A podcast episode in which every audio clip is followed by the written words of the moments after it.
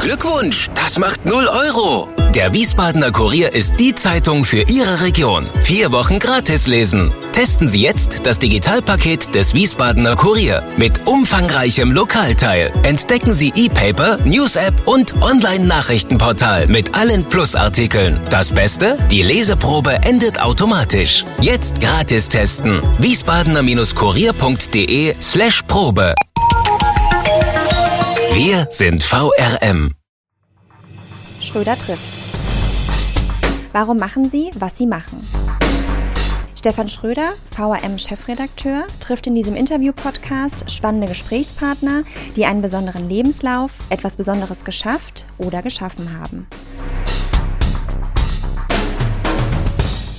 Ja, willkommen zum Podcast Nummer 40 bei Professor Volker Moosbrugger in Frankfurt in seinem Büro. Er ist Jahrgang 1953, geboren in Konstanz, verheiratet, zwei Töchter, Wissenschaftsmanager, korrekt müsste man sagen, Generaldirektor der Senckenberg Gesellschaft für Naturforschung. Korrekt?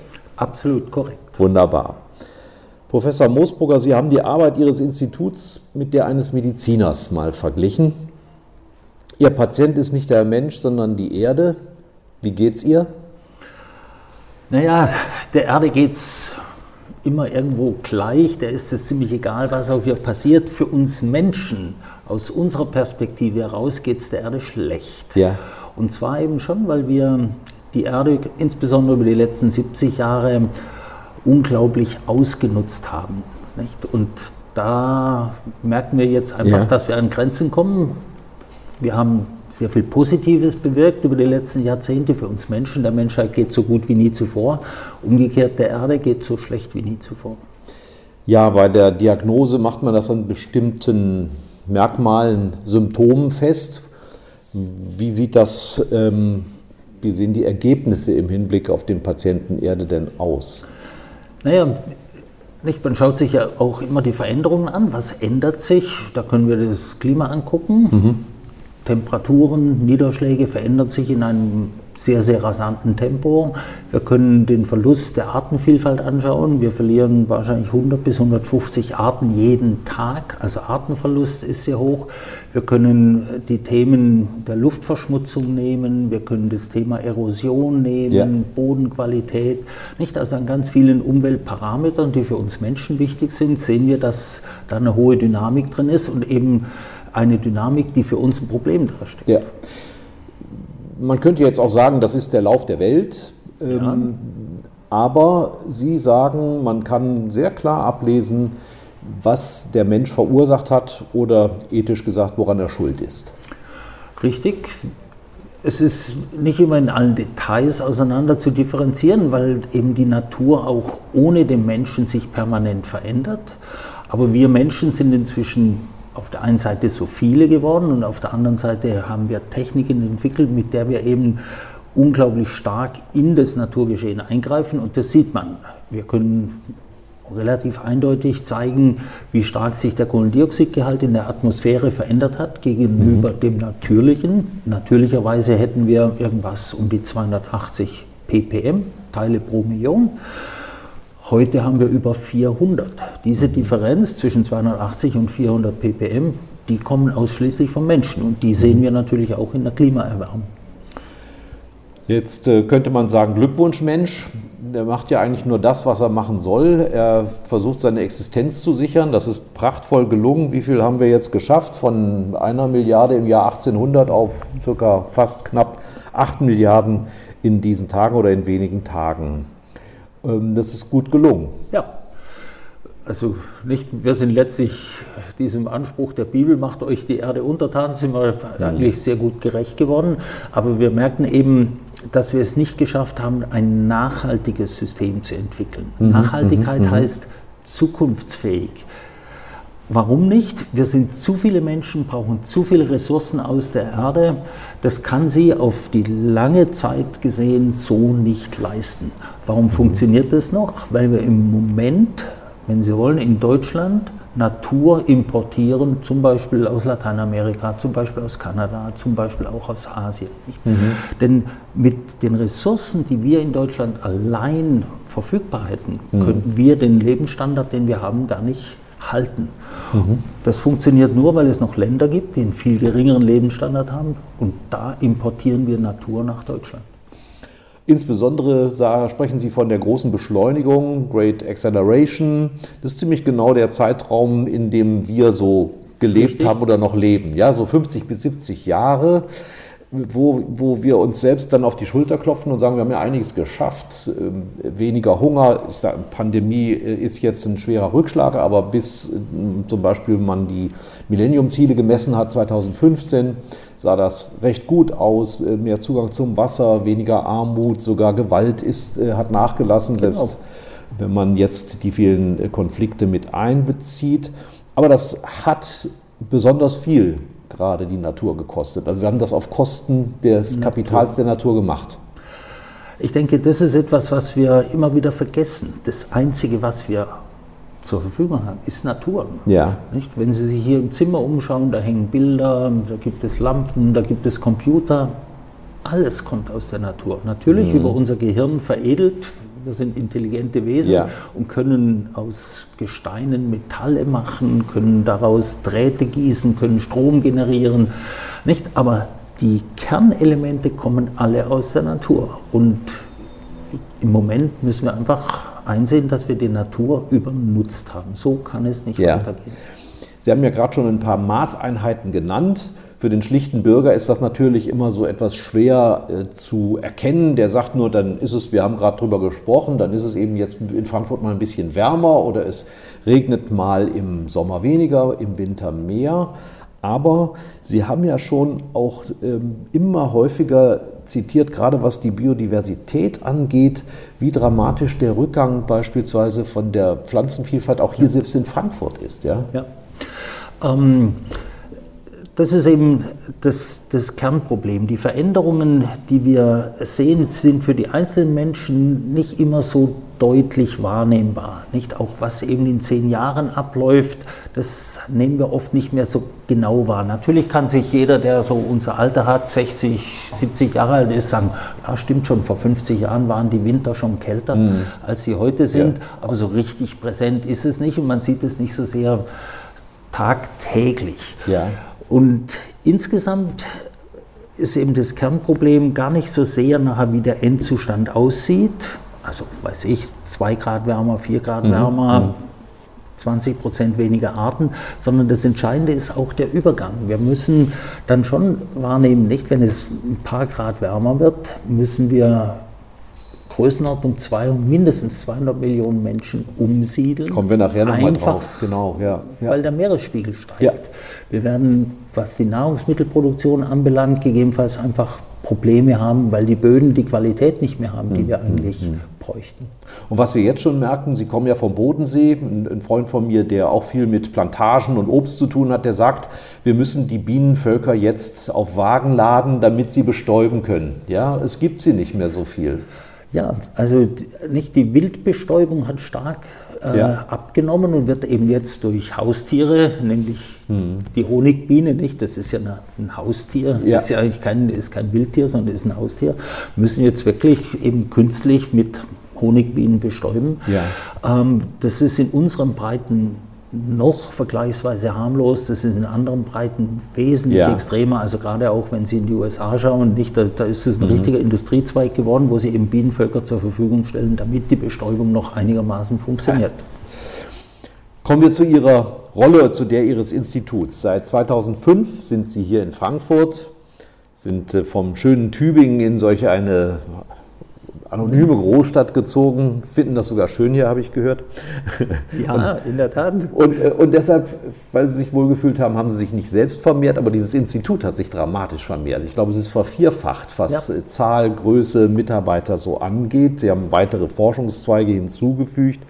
Und was ich besonders spannend finde, aber was für Sie vermutlich ein Spagat ist, Sie haben einen extrem starken Forschungszweig, aber Sie vermitteln eben auch über das berühmte Senckenberg Museum. Wie bekommen Sie das hin, diesen Transfer? Naja, das ist ja eine alte Idee, nicht? Wir als Gesellschaft, Senckenberg Gesellschaft für Naturforschung, mhm. sind wir 1817, also vor über 200 ja. Jahren gegründet worden. Und damals hatte man genau diese Idee. Wir müssen einerseits forschen und verstehen, wie Natur funktioniert, aber wir müssen das auch vermitteln. Ja. Nicht dieses Bildungsideal des frühen 19. Jahrhunderts, das ist letztlich in unseren Genen drin und das machen wir seit über 200 Jahren. Also wenn man so will, sind wir durchaus ein bisschen eine Universität, aber eben stärker volksbilden. nicht? Ja. Man erforscht Volksuniversität. Eine ja. Volksuniversität, jetzt Ja. nicht so sehr auf die berufliche Ausbildung oder so ausgerichtet, sondern wirklich der Bevölkerung vermitteln, wie funktioniert Natur und wozu brauche ich die. Einerseits um Neugier zu befriedigen, die Leute fasziniert Natur, aber eben auch um Wissen zu schaffen, das für uns heute lebensnotwendig ist. Hilft Ihnen dabei, dass Sie ja ursprünglich äh, als Pädagoge angefangen haben, dass Sie zumindest das so studiert haben, als könnten Sie das Lehramt später ausüben? Ja, ich habe in der Tat, weil mein Vater Lehrer war und ich nicht besonders kreativ in meinem Beruf war, zunächst mal gedacht, ich studiere mal auf Lehrer. Ich bin immer gerne in die Schule Ja. gegangen und bin ein neugieriger Mensch. Insofern fand ich das eigentlich spannend. Aber dann hat mich doch die Wissenschaft mehr gepackt. Und das ist schon richtig. Also ich, ich lehre wirklich gerne. Ja. Das macht mir Freude. Ähm, insbesondere eben auch komplexe Sachverhalte irgendwie so zu vereinfachen, dass sie absolut richtig sind, aber dass jeder sie auch verstehen kann. Und ich bin auch überzeugt, man kann alle komplexen Zusammenhänge schon so vereinfachen, dass jedermann die Ja. verstehen kann. Dafür sind Sie, glaube ich, auch bekannt, ne? dass Sie es so auf den Punkt bringen können. Freut mich, wenn das so wäre. Ja. Jetzt müssen Sie mir nämlich ein paar Sachen erklären. Also Sie haben, glaube ich, Biologie ursprünglich und Chemie Jawohl. studiert und dann wird es kompliziert. Paläologie. Ähm, ja, wie kommt man auf so etwas? Das hat was mit Steinen zu tun und Klopfen in irgendwelchen Steinbrüchen. Äh, Ich war jetzt kürzlich bei Weißenburg in Bayern, da wurde sogar ein öffentlicher Steinbruch für so etwas bereitgestellt. Das ist das, was auch Sie gemacht haben? Ja, ähm, wie so oft in meinem Leben waren es immer so ein bisschen Zufälle. Ich habe Biologie und Chemie studiert und dann ging es darum, was macht man für eine Abschlussarbeit. Ja. Und mich hat Evolutionsbiologie interessiert, wie funktioniert die Entwicklung von Organismen Ja. und hatte dann ein Angebot von einem Professor, der eben in der Paläontologie gearbeitet hat. Auf der anderen Seite hat mich die ganze Entwicklungsbiologie, die war damals, als ich die Abschlussarbeit, das war Anfang der 70er Jahre gemacht habe, war das sehr prominent. Konrad Lorenz, ja. solche Ja, aber da ging es auch eben um das ganze Thema, wie entwickelt sich aus einem Ei ein Insekt, Mhm. also Entwicklungsbiologie in dem Sinne, ich habe ursprünglich ein einfaches Ei, eine einzelne Zelle, wie entwickelt sich daraus so, ein ja, ganzer ja. Organismus, wie werden Gene aktiviert, welche Mhm. Regulationsmechanismen spielen da eine Rolle. Und da hatte ich ein Angebot noch von einem anderen Professor aus dem Bereich der Entwicklungsbiologie. Und weil eigentlich der Entwicklungsbiologe der spannendere Typ war, wollte ich schon Entwicklungsbiologie machen. Sagt Ja. meine Frau, das bist du nicht. Du willst raus in die Natur, du willst nicht im Labor stehen. Dann habe ich mich für die Paläontologie entschieden und angefangen über Farne aus dem Carbon zu arbeiten. 300 Millionen Jahre alte Farne. Wie bestimmt man die? Wie haben die gelebt? Und das hat mich unglaublich fasziniert über mehrere Jahre. Das ist schon spannend, wenn Sie mit Steinen arbeiten, die Ja, die erwecken sie quasi zum Leben. Ne? man erweckt Dadurch. sie zum Leben ja. und ist der erste Mensch, der dann solche Objekte, die mal Ja. gelebt haben, vor 300 Millionen Jahren in der Hand hält und mit denen umgeht. Sie haben es gerade gesagt, Ihre Frau hat mit Ihnen schon studiert. Sie kennen sich seit der Studienzeit. Ja, ja, wir haben uns gleich zu Beginn kennengelernt und äh, haben beide Biologie und Chemie studiert. Und eben bei der Objektwahl für meine Studien hat meine Frau eine ganz wesentliche Mitgewirkt. Rolle gespielt. Ganz entscheidend, ja. Und dann sind Sie zur Biodiversität gekommen. Das muss man auch nochmal, das auf Deutsch Artenvielfalt oder eben Nicht-Vielfalt. Also man prüft, wie viele Lebewesen, Pflanzen und Tiere gibt es und wie sich das eben jetzt verändert. Ja, das ist irgendwie für mich ein logischer Weg gewesen, aber nicht von vornherein so absehbar. Zunächst einmal habe ich mich interessiert dafür, wie entwickeln sich Organismen, wie funktioniert Evolution. Und dann habe ich verstanden, dass die Umwelt da eine wichtige Rolle spielt. Die, es geht nicht nur um das interne Programm, das verändert sich auch in Abhängigkeit von der Umwelt. Dann habe ich zunächst Biophysik, Biomechanik gemacht, also wie funktionieren Bäume, nicht wie groß können sie werden, Ja. wie verändern sie sich. Und in diesem Kontext habe ich verstanden, da spielt Klima eine wichtige Rolle. Dann habe ich angefangen, Klimaforschung zu machen, weil man Einerseits das Klima und Klimaveränderungen haben Einfluss auf die Arten. Umgekehrt reagieren die Arten auch auf Klimaveränderungen. Dann kann ich an fossilen Arten Klima rekonstruieren. Und so kam ich dann von den einzelnen Arten schließlich zu Ökosystemen, also ganzen Systemen von Arten. Und das ist die biologische Vielfalt. Nicht? Und heute spielt die eben so eine zentrale Rolle. Ich habe da relativ früh angefangen, damit zu arbeiten, ja. schon als ich in Tübingen war, aber heute ist das eigentlich unser Hauptthema. Und Sie sagen ja auch, der Klimawandel ist nur ein Aspekt und wird gegenüber der Gefahr, die durch die abnehmende Biodiversität ausgelöst wird und überschätzt. Das ist richtig. Die biologische Vielfalt ist insgesamt für uns das größere Problem. Warum? Der Klimawandel ist ein physikalisch-chemisches Problem, das können Sie eigentlich in den Griff bekommen. Wenn wir genügend Energie haben, mhm. können wir das Kohlendioxid, das wir im Moment in der Atmosphäre pusten, auch aus der Atmosphäre wieder rausholen.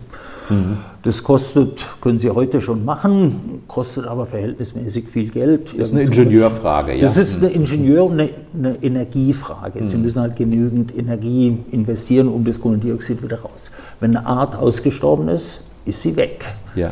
Die entsteht ewig lange nicht. Wir kennen sogenannte massenaussterbende Ereignisse ja. in der Erdgeschichte auch. Da hängen sie auch mit Klimawandel zusammen.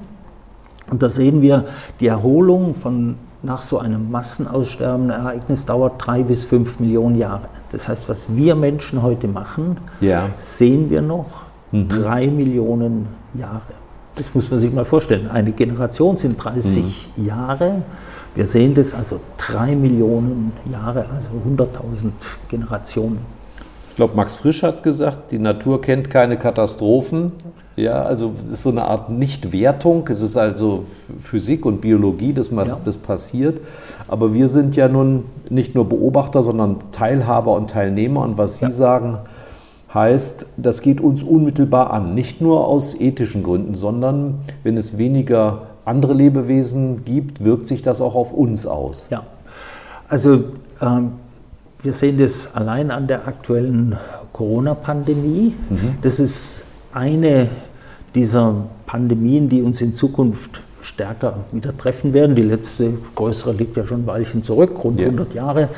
Ähm, und diese Pandemien sind typischerweise Produkte von sogenannten Zoonosen. Da gibt es Parasiten, mhm. Viren, Bakterien, alles Mögliche, die in Tieren ganz gut leben können und die springen plötzlich auf den Menschen über und ja. wirken dort besonders desaströs und katastrophal. Nicht?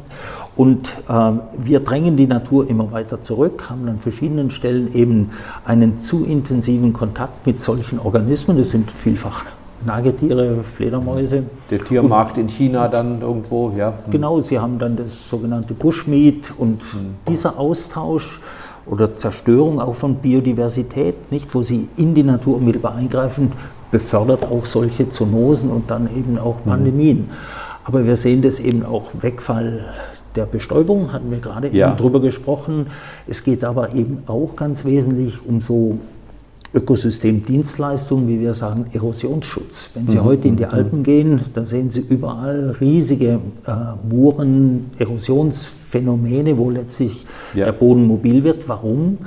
Weil wir die Vegetation darüber sehr stark zerstört haben. Für Skigebiete. Für Skigebiete, oder? sonstige mhm. Nutzung, ja. Häuserbau, Straßenbau und, und, mhm. und. Und viele solche Ökosystemdienstleistungen fallen für uns ja. weg gibt ja eine Bewegung, die sagt, dann sollten wir doch gleich, weil wir die Welt so beeinflusst haben mit unseren Produkten und unserem Wesen, dieses Zeitalter nach uns benennen, also Anthropozän statt jetzt mhm. Holozän. Finden ja. Sie das auch? Ist das eine Etikettierung nur oder wäre das schon wichtig, das so zu kennzeichnen?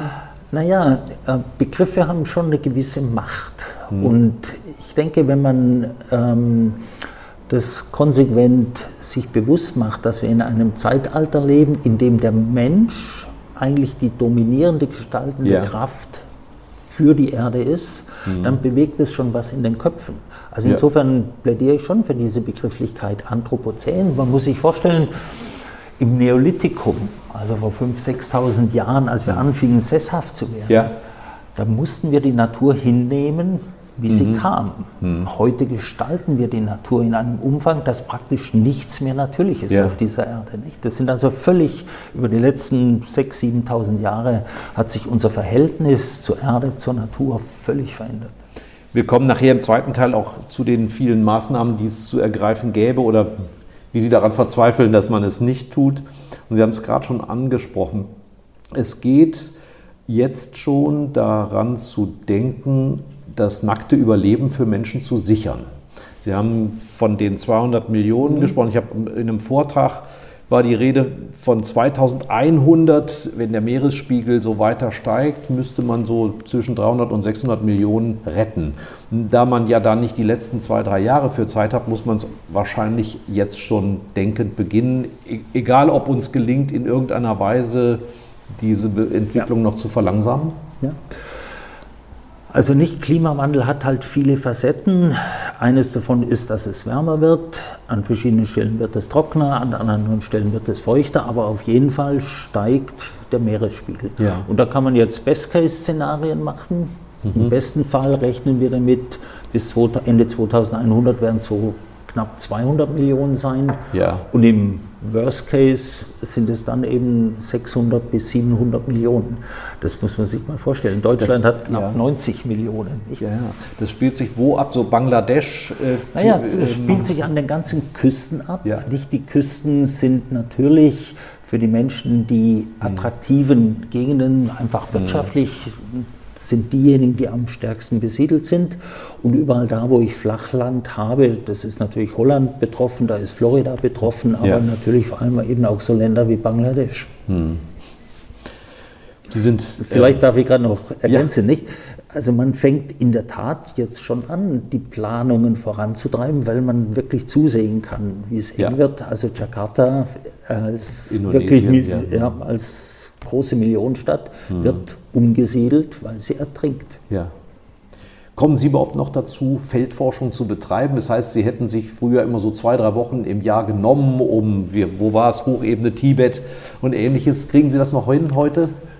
Ja, also die letzten drei Jahre habe ich es nicht mehr geschafft. Ja. Nicht? Ähm, das muss man einfach sagen, da ist dann das Management schon so fordernd gewesen, da passiert einfach so viel. Wir haben, sind ja elf verschiedene Standorte bei Senckenberg. Hm. Die letzten drei Jahre habe ich das nicht mehr geschafft, aber ich gehe ja demnächst in Ruhestand, Ja. dann habe ich wieder die Perspektive, dass ich also auch Feldforschung betreiben kann. Wann ist Ihnen das bei der Feldforschung besonders oder zum ersten Mal aufgefallen, wie bedroht der Zustand der Welt ist? Naja, ich, ich bin ein sehr neugieriger Mensch, sag ich mal, der, ich glaube schon mit wachen Augen Natur eben immer beobachtet. Und da kann man eben schon sehen, das habe ich am Bodensee gesehen. Ich habe früh mit Ornithologie angefangen, Vogelbeobachtung. Da gibt es ein wunderbares Naturschutzgebiet, Wolmertinger-Ried. Da konnte man schon sehen, dass sich da in der Vogelfauna über die Zeit bestimmte Dinge verschieben. Stichwort der, der stille. Himmel, ja. Mhm. Der stille Himmel oder stille Frühling, beziehungsweise eben auch, ähm, sag ich mal, einerseits mehr wärmeliebende Arten, die einwandern, umgekehrt aber eben auch viele Arten, die eben naturnahe Lebensräume brauchen, dass die verschwinden. Also diese Kopplung von Naturzerstörung und, und Klimawandel. Also ich, ich habe das eigentlich schon als Schüler in den, Ja. in den 60er, 70er Jahren so wahrgenommen und das war auch mit ein Grund, warum mich das Thema Evolution, Geschichte, wie entwickelt sich Natur immer so fasziniert hat. Wir kommen jetzt zu der Rubrik auf ein Wort. Der muss sich jeder unterziehen. Gut. Und ähm, die Spielregel ist, sich so kurz wie möglich zu fassen. Erste Frage. Vor was haben Sie am meisten Angst? Eigentlich von nichts. Was ist Ihnen eine Sünde wert? Ich wüsste gar nicht, was wirklich eine Sünde ist. Sie machen es einfach. Ja, ich, ich, ich, was ist eine Sünde? Ich bin zwar katholisch aufgewachsen, aber ähm, naja, also nicht, wenn man, wenn man gesellschaftlich sagt, nicht, du sollst nicht zu viel Alkohol trinken, Ja, ja. du sollst auch nicht zu viel essen und so. Und ich bin schon ein Genussmensch. Also ich gönne mir schon auch, auch Dinge, wo man sagt, man muss vielleicht nicht unbedingt sein. Also ähm, mal ein schönes Glas Rotwein genieße ich, ein schönes Essen mhm. genieße ich, schöne Landschaft genieße ich. Ob das jetzt eine Sünde ist, weiß ich nicht. Das müssen andere entscheiden. Ja. Jeder Mensch ist eitel. Woran erkennt man das bei Ihnen? Ich sage eigentlich immer, ich, ich glaube, ich bin nicht, nicht eitel. Ich bin selbstkritisch, mhm. aber weiß auch um meine Fehler. Also ja. ich, wenn Sie mich fragen, kann ich Ihnen schon Fehler nennen, wo ich sage, ich weiß schon, wo ich meine Schwächen habe. Man freut sich, wenn man signalisiert bekommt, man hat Erfolg gehabt. Da ja. freue ich mich schon drüber. Haben Sie Vorbilder? Nee, eigentlich nicht wirklich. Gibt es einen Beruf, den Sie statt des jetzigen gerne ausgeübt hätten? Ja, ich sage immer ein bisschen salopp, ich bin so jemand mit einer Nullbegabung. Ich könnte wahrscheinlich viele Dinge machen. Ähm, mich hat immer Physik fasziniert. Mhm. Mich hat Philosophie fasziniert. Und vielleicht ist das nicht ein, ein Vorbild gewesen, aber eine Lehrerpersönlichkeit. Ich hab, war an einem humanistischen Gymnasium, habe Griechisch und Latein gehabt. Und der Griechischlehrer hat mich unglaublich beeinflusst. Er war einfach beeindruckende Persönlichkeit ja. und seither kommt auch der Hang zur Philosophie. Das beschäftigt mhm. mich heute noch. Ein Philosoph. Ihr größter, ja, Verhinderter, ja. Ihr größter Wunsch fürs Alter? Naja, möglichst lange körperlich und geistig fit zu sein. Tatsächlich bin ich jemand, der gerne körperlich sich bewegt draußen in der Natur. Also ja. wenn ich plötzlich körperlich stark eingeschränkt wäre, das würde mir schon schwerfallen. Steht da draußen jetzt ein Fahrrad von Ihnen auf dem Hof? Nee, leider nicht. Aber das hängt auch damit zusammen, dass ich eben tagtäglich viele Krawatten, ich nenne das immer Krawattentermine, wo ja. man also nicht einfach in der, in der Radelhose hier erscheinen ja. kann. Ja, deswegen steht draußen leider ein Auto. Aber das wird sich ändern ab 1.1. Ja, zu den guten Vorsätzen kommen wir wahrscheinlich nachher noch. Ja. Jetzt kommen wir zum zweiten Teil, also die Heilung des Planeten, wenn wir schon zu diesem mhm. Bild kommen, die Arznei, die wir womöglich verabreichen müssen. Aber ist es nicht ein wenig vermessen, dass wir uns selber zutrauen, mit, wie haben Sie es genannt, Geoengineering, das zu beheben, was wir angerichtet haben? Naja, der Weg ist eigentlich gar nicht so weit. Nicht? Wir machen ja eigentlich schon Geoengineering, wir verändern die Welt permanent. Denken Sie, die Küstenverläufe, die sehen heute völlig anders mhm. aus, als sie mhm. früher aussahen. Die Flüsse sehen völlig anders aus. Nicht, wenn mhm. Sie mal ein Bild sehen, wie der Rhein im 19. Jahrhundert oder. Wenn das äh, berühmte Beispiel Jahrhundert. von Tulla genannt, genau. die Rheinbegradigung. Mhm. Ähm, und das Einzige, was wir machen müssen, ist, wenn wir eingreifen, besser zu verstehen, was für Konsequenzen das hat. Wir ja. haben eingegriffen, ohne zu verstehen, was es heißt, mhm. so einzugreifen. Mhm. Ich vergleiche das deswegen immer gerne mit der Medizin des 15. oder 16. Jahrhunderts, wo man eine sehr stark experimentelle Medizin hat. Der Zahn tut weh, man zieht ihn raus und guckt, ob es besser wird. Nicht? Mhm. Oder man bohrt, wenn man Kopfweh hat, man bohrt ein Loch in den Schädel ja. und hofft, dass es dann besser wird. Nicht? So haben wir bisher Geoengineering, Veränderung der Umwelt gemacht. Mhm. Heute sind wir in der Medizin sehr viel weiter. Wir verstehen, wie der Körper funktioniert. Wir wissen eigentlich einigermaßen, was wir tun können und was nicht. In der Natur wissen wir das noch nicht. Da machen wir weiterhin so noch auf dem Niveau der Renaissance. Try and Error. Hm. Trial and Error. Sie haben ja viel Sympathie für die Friday for Future Bewegung geäußert. Ja. Ähm, ich Was imponiert bisschen, Ihnen an denen? Oder Sie haben sogar mitgeholfen? Ja, ähm, ich habe aber auch ein bisschen Kritik an ja. der Fridays for Future Bewegung. Ähm, Sie sagen, die Forderungen sollten nicht zu utopisch ausfallen. Äh, ja, ich komme gleich. Ich sage vielleicht erst noch mal, was mich beeindruckt. Ich finde das sehr, sehr positiv, dass die jungen Leute wirklich verstehen, es mhm. geht um ihre Zukunft ja. und sie müssen dafür kämpfen. Weil wir Alten, uns betrifft es nicht mehr so sehr, wir mhm. leben weiter und uns fällt es unglaublich schwer aus eingefahrenen Pfaden raus. Und deswegen habe ich wirklich das Gefühl, das, was die Welt bewegt, sind im Moment die jungen Leute. Und zwar auch deswegen, weil die jungen Leute heute auch ihre Väter und Mütter beeinflussen, die irgendwie CEO an einer Firma, in irgendeiner mm, Firma sind. Ja. Das heißt, ein Chef einer großen Firma, dessen Sohn sagt, Papa, was du machst, ist einfach Quark, nicht? Das ja. bewegt schon was. Also insofern gefällt mir das wirklich, dass sie die Sache in die Hand nehmen. Ähm, das, was ich so ein bisschen vermisse, ist diese starke Reduktion, sag ich mal, gerade auf das Thema also wie Greta Thunberg das äh, genannt hat, listen to the scientist. Das ist natürlich sicher richtig, also höre auf die Wissenschaft. Kann Ihnen ja nur so recht, recht sein. Ja, aber Politik ist eben komplizierter als Wissenschaft, nicht? Ähm, die Wissenschaft kann Ihnen sagen, wenn ich das CO2 weghaben will, was muss ich denn machen? Mhm. Aber was das für Konsequenzen auf der gesellschaftlichen, auf der gesundheitlichen, auf der wirtschaftlichen Seite hat, das mhm. können wir als Naturwissenschaftler nicht liefern. Und die Politik muss mit diesen Zielkonflikten umgehen. Ja. Das heißt, die muss natürlich auf uns Wissenschaftler hören, aber sie muss eben auch auf die Wirtschaft hören. Mhm. Sie muss mhm. auf die Gesellschaft hören. Und insofern ist es eben komplizierter, als nur zu sagen, das ist ein wissenschaftliches Problem und hört gefälligst auf die Wissenschaft. Das haben Sie jetzt gerade schon indirekt angesprochen. Die Wirtschaftsmanager sind ja auch nicht mehr die der 60er, 70er Jahre, wo die Schlote rauchen müssen. Wir haben Kinder, die bei der ja. Friday for Future Bewegung ja. dabei sind, die gucken Fernsehen, die lesen Bücher, hören Ihre Vorträge, treffen Sie ja auch. Trotzdem ist es, glaube ich, ganz schwer, diese wissenschaftlichen Erkenntnisse äh, bei denen, die wirtschaftlich, politisch handeln müssen, unterzubringen und sie zum Handeln zu bewegen.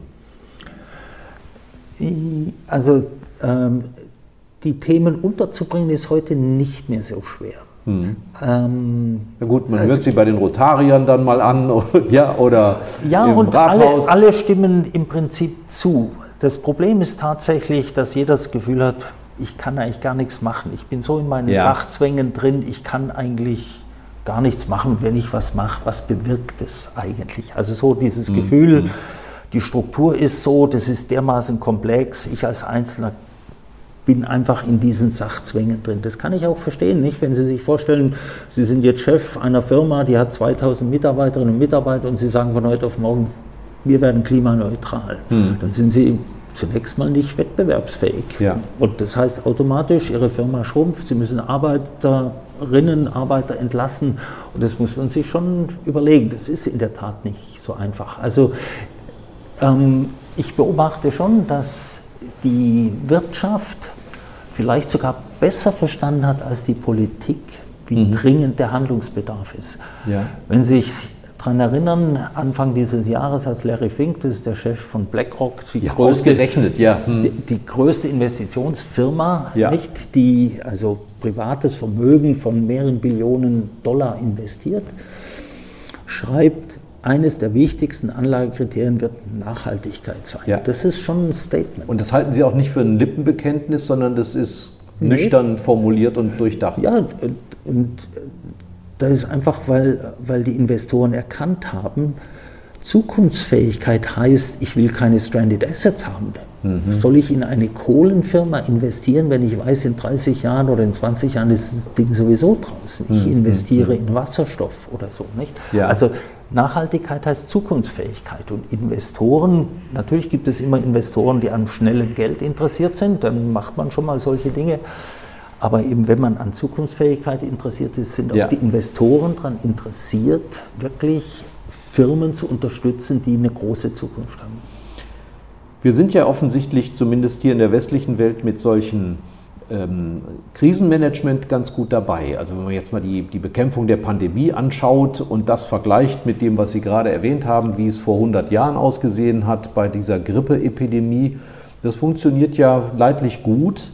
Da werden die, die, die Schleusen dicht gemacht und da wird, werden Verordnungen erlassen.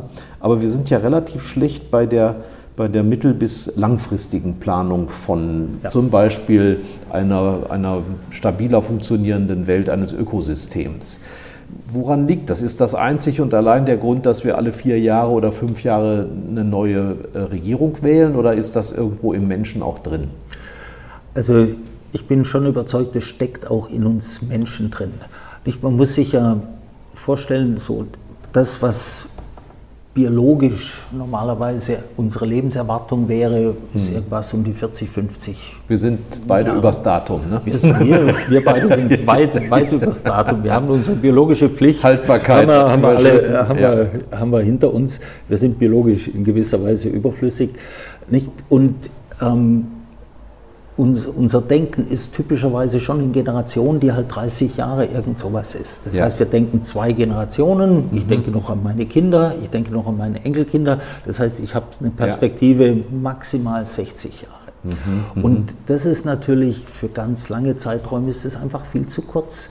Und dann gewöhnen wir uns natürlich schon auch an diese Wahlzyklen, vier, fünf Jahre. Das ja. ist schon auch eine kurze Perspektive. Nicht für mich interessant, ähm, dass ähm,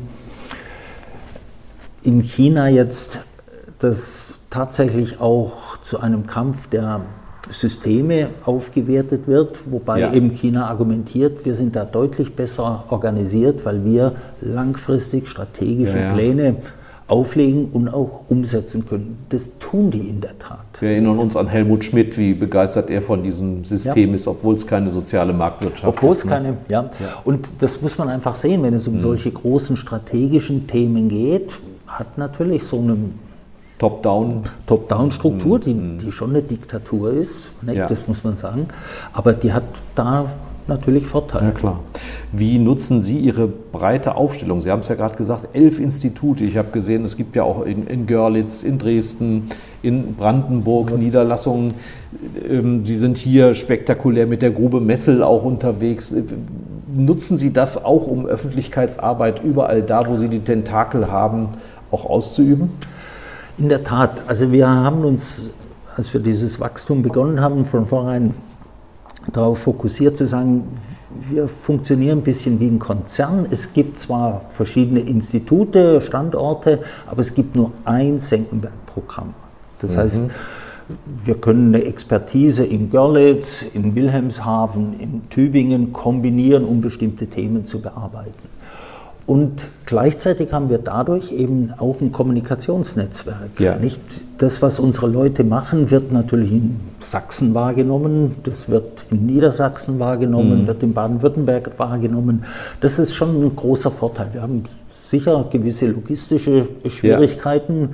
Etwa der Kommunikation, des Austausches, aber eben mit den modernen Medien lässt sich das eigentlich wunderbar kompensieren. Erleben wir alle ja im Moment auch. Sodass ja. ich wenn man mir anbieten würde, würdest du lieber alle Standorte zusammenpacken, mhm. zum Beispiel nach Berlin, mhm. und dann hast du irgendeinen großen Tanker mit 1000 Leuten, dann würde ich sagen, nee, mir gefällt die ja. Struktur, die wir haben, besser, um eben in die Breite zu wirken.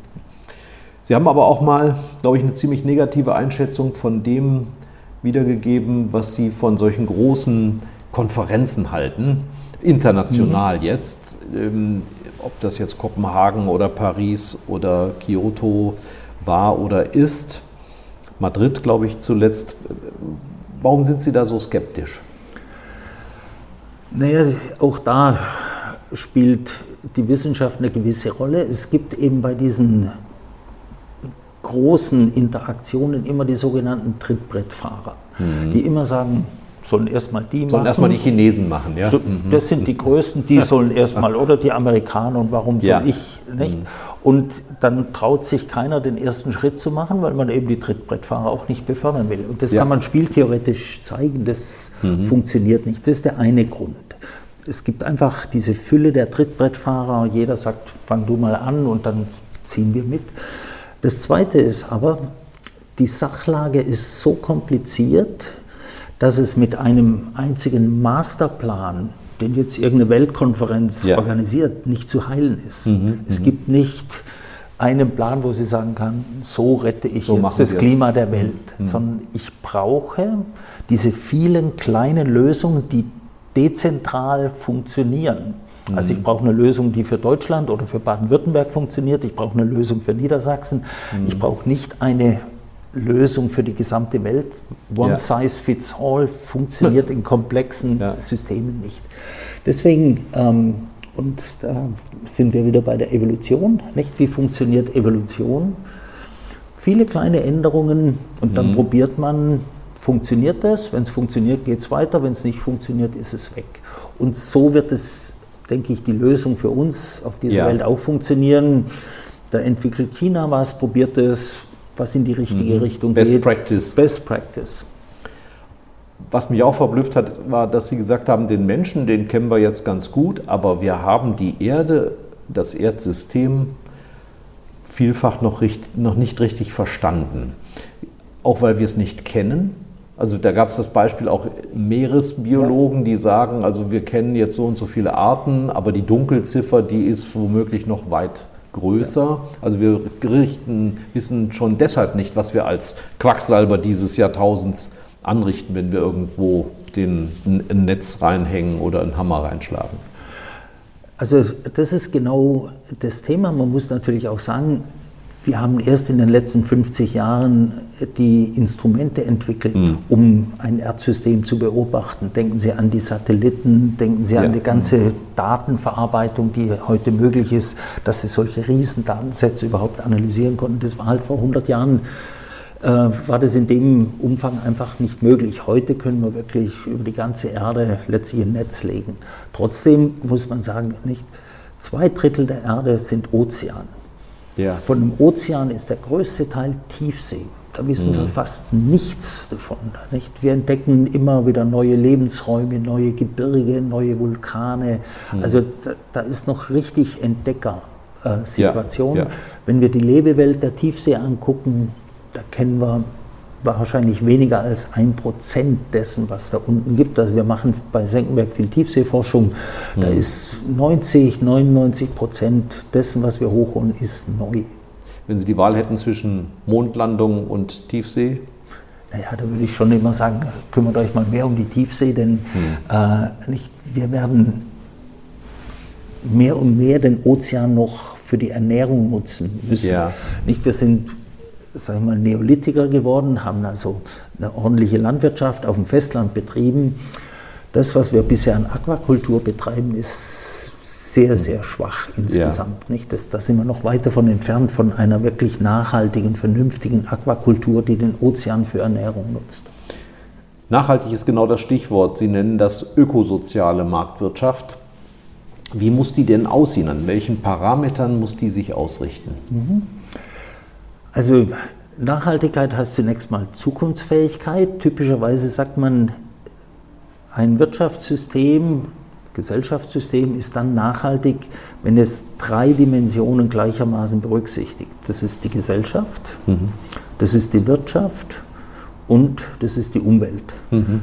Auf Englisch mit den drei Ps, People, Planet, Prosperity. Nicht? Mhm. Also es geht um die sozialen Strukturen, Governance, mhm. es geht um die ganzen Umweltthemen und es geht aber eben auch um eine funktionierende Wirtschaft.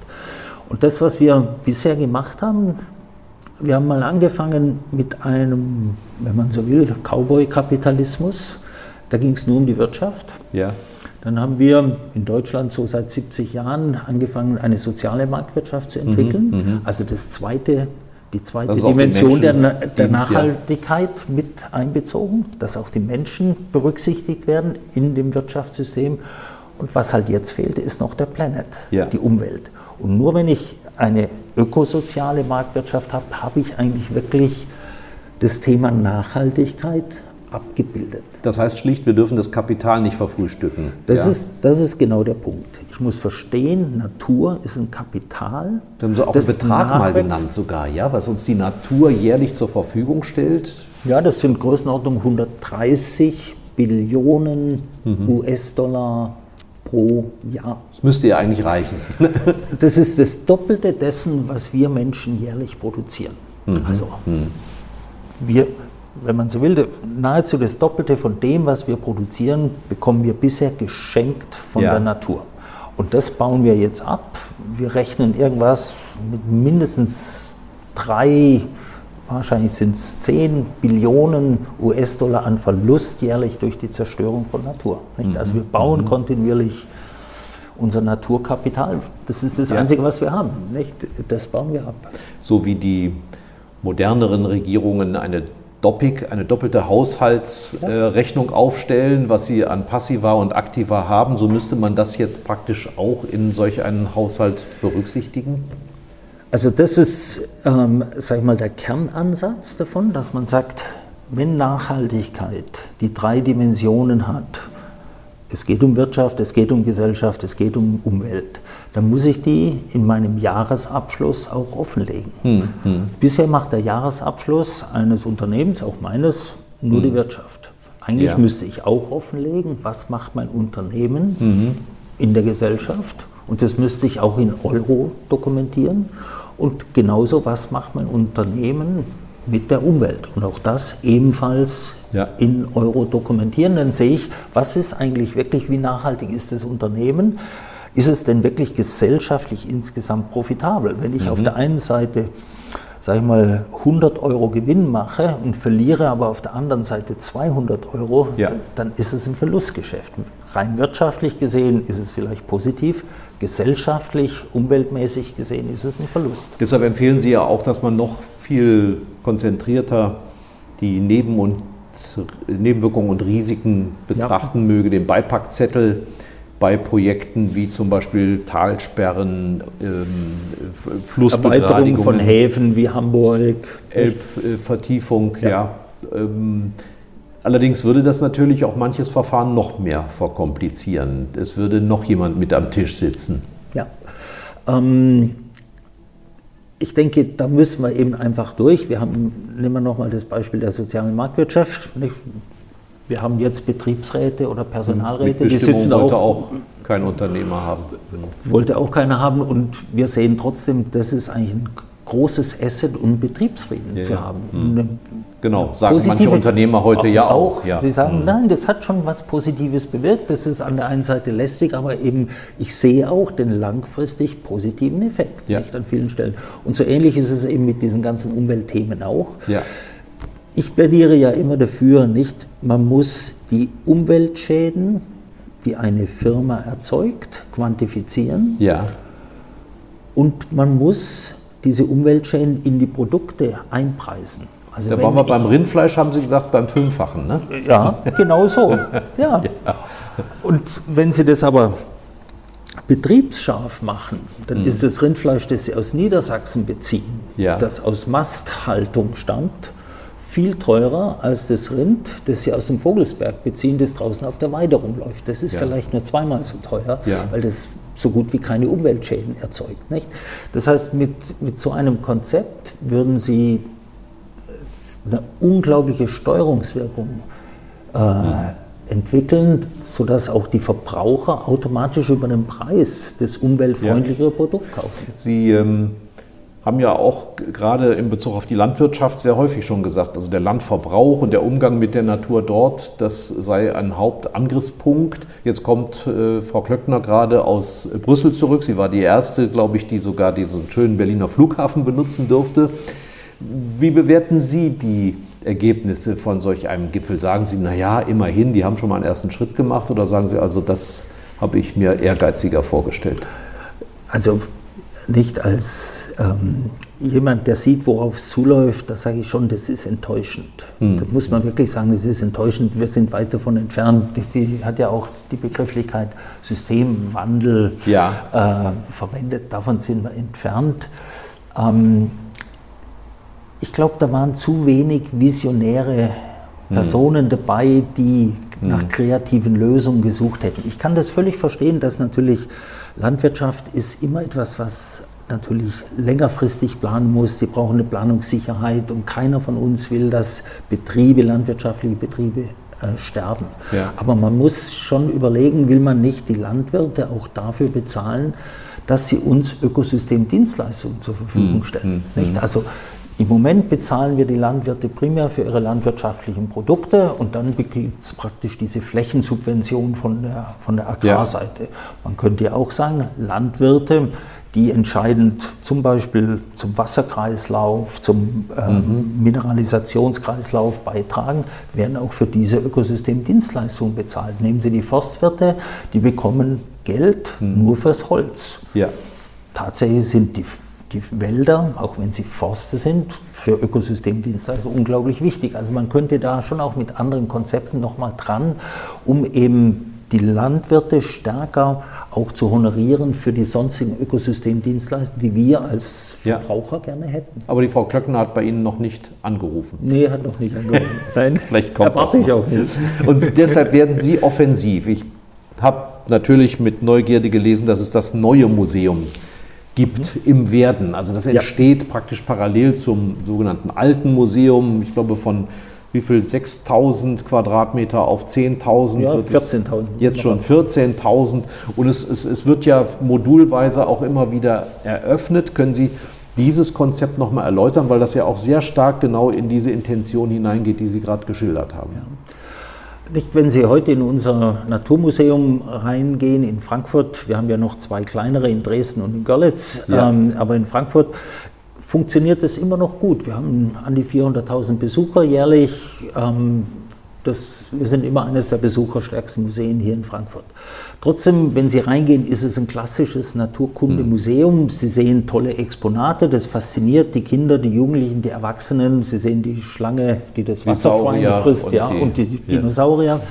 Aber Sie sehen von der ganzen aktuellen Umweltproblematik sehen Sie fast nichts. Wir Mhm. machen das immer anhand von Führungen, machen wir das deutlich, aber in den Ausstellungen sehen Sie diese ganzen Themen Biodiversitätsverlust, Plastikmüll und und und nicht.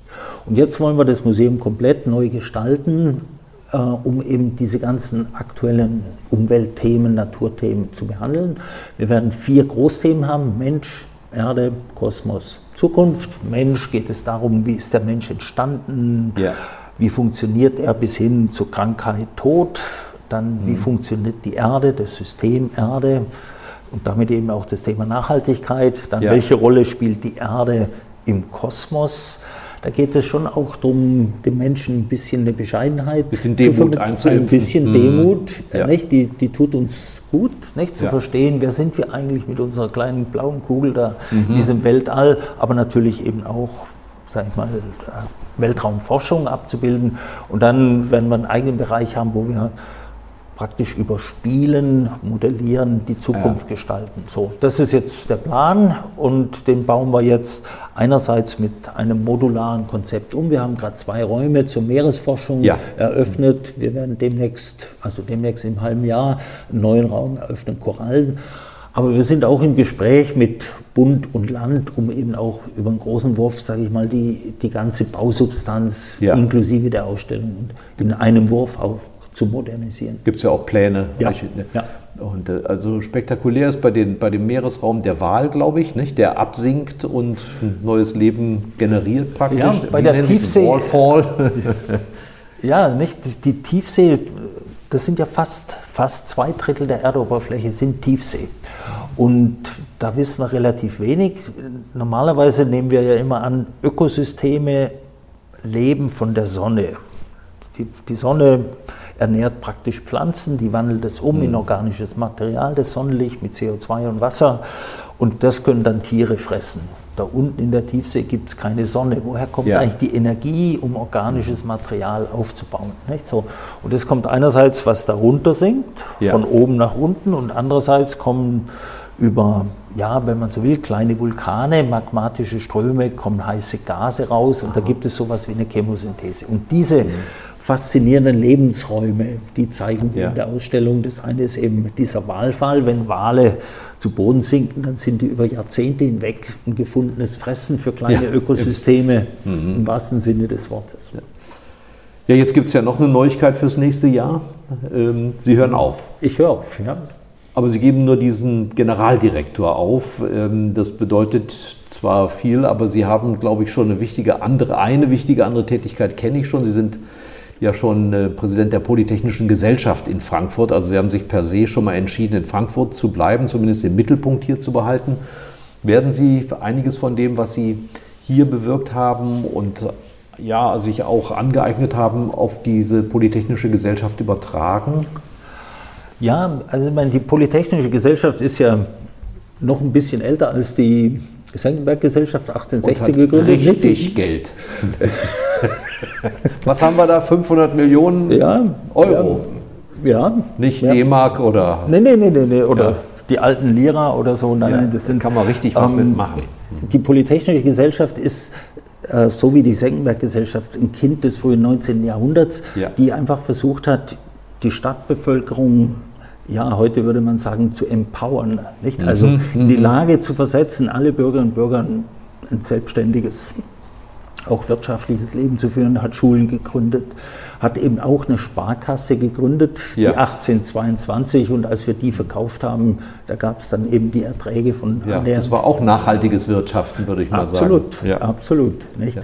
Und wir haben dann als Polytechnische Gesellschaft daraus eine Stiftung gemacht und das ist primär heute eine Bildungsstiftung, die Ja. also sehr stark eben auch in dem Thema Inklusion, Integration Ja. äh, arbeitet, also gerade auch Bildung im Bereich der weniger bevorteilten Bevölkerungsgruppen. Ja, und nicht? wir haben uns in Wiesbaden den Diktatschreibwettbewerb ausgeliehen. aus Genau, Frankfurt. nicht? Also wir haben Ja. eine ganze Reihe Franchising gemacht nach, äh, Ja. nach außen. Das ist sehr erfolgreich. Und das ist tatsächlich das, was mich schon interessiert und was Ähnlichkeiten natürlich hat äh, zur Senckenberg-Gesellschaft. Es geht schon um die Bildung.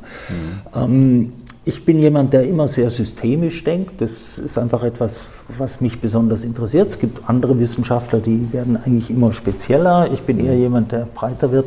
Und ähm, mich fasziniert eben schon, dass auf der einen Seite die technische Wissenschaft unglaublich explodiert und auf der anderen Seite damit gerade die Demokratie auch in gewisser Weise gefährdet, weil die Bürgerinnen und Bürger gar nicht mehr verstehen, was da passiert. Ja, das hatten wir ja in anderem Zusammenhang auch gerade. Ja? Ja. Das, das heißt, man muss auch heute wieder die Bürger empowern.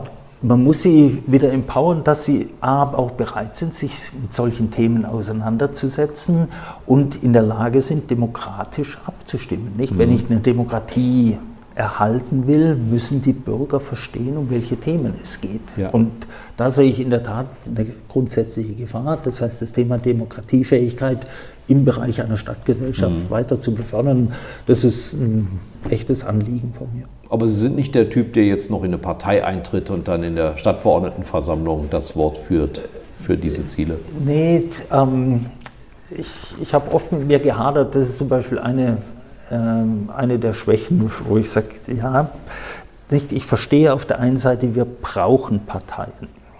Denn ich brauche Strukturen, die Macht auch bündeln, Konzepte bündeln und die vorantreiben. Aber ich bin einfach so ein Freigeist. Ja. Von Reinhard May gibt es irgendwie den Song, meine Gesinnung passt nicht auf einen Knopf an meiner Brust. Nicht? So, geht, so geht mir das auch. Äh, Ich, ich würde mich einfach schwer einbinden lassen in eine gewisse Parteidisziplin, die selbstverständlich notwendig ist. Also ich, hab's, ich bin wirklich überzeugt, das ist, meine Frau ist in der Partei, ich bin überzeugt, man braucht es, das ist wichtig, aber für mich passt Ja. es nicht. Aber Sie stehen halt vielen zur Verfügung, wenn die um Ja, Rat ja, fragen. ich bin, ich bin mehr eben an den Themen nachher interessiert, als jetzt an gesamten geschlossenen politischen Konzept. Was gibt es noch für gute Vorsätze im, im sogenannten Also- Alter? Mehr Ja, Radfahren meine- ist klar. Also ähm, ich möchte mein Arbeitspensum und ich komme jetzt schon um, auf die 75 Stunden, einfach weil ich gern pro Woche, weil ich gern Ja. arbeite, das möchte ich auf die Hälfte reduzieren. Hm, Und die andere Hälfte ist für Natur und Familie reserviert. Ich bin einfach gerne draußen, bewege Ja. mich gerne, gehe in die Berge und da freue ich mich drauf. Nicht? Sie haben auch jetzt bei der Pandemie kein Problem, weil Sie nicht unbedingt nach Fuerteventura oder Malaysia Nee, müssen. nein, nein, da, also da, Da wo ich hingehe, da begegne ich, da begegne ich niemand. Ja. Wunderbar. Vielen Dank für das Gespräch. Danke ebenfalls, Herr Schröder, war sehr Alles- angenehm. Alles Gute. Danke. Ein Angebot der VRM.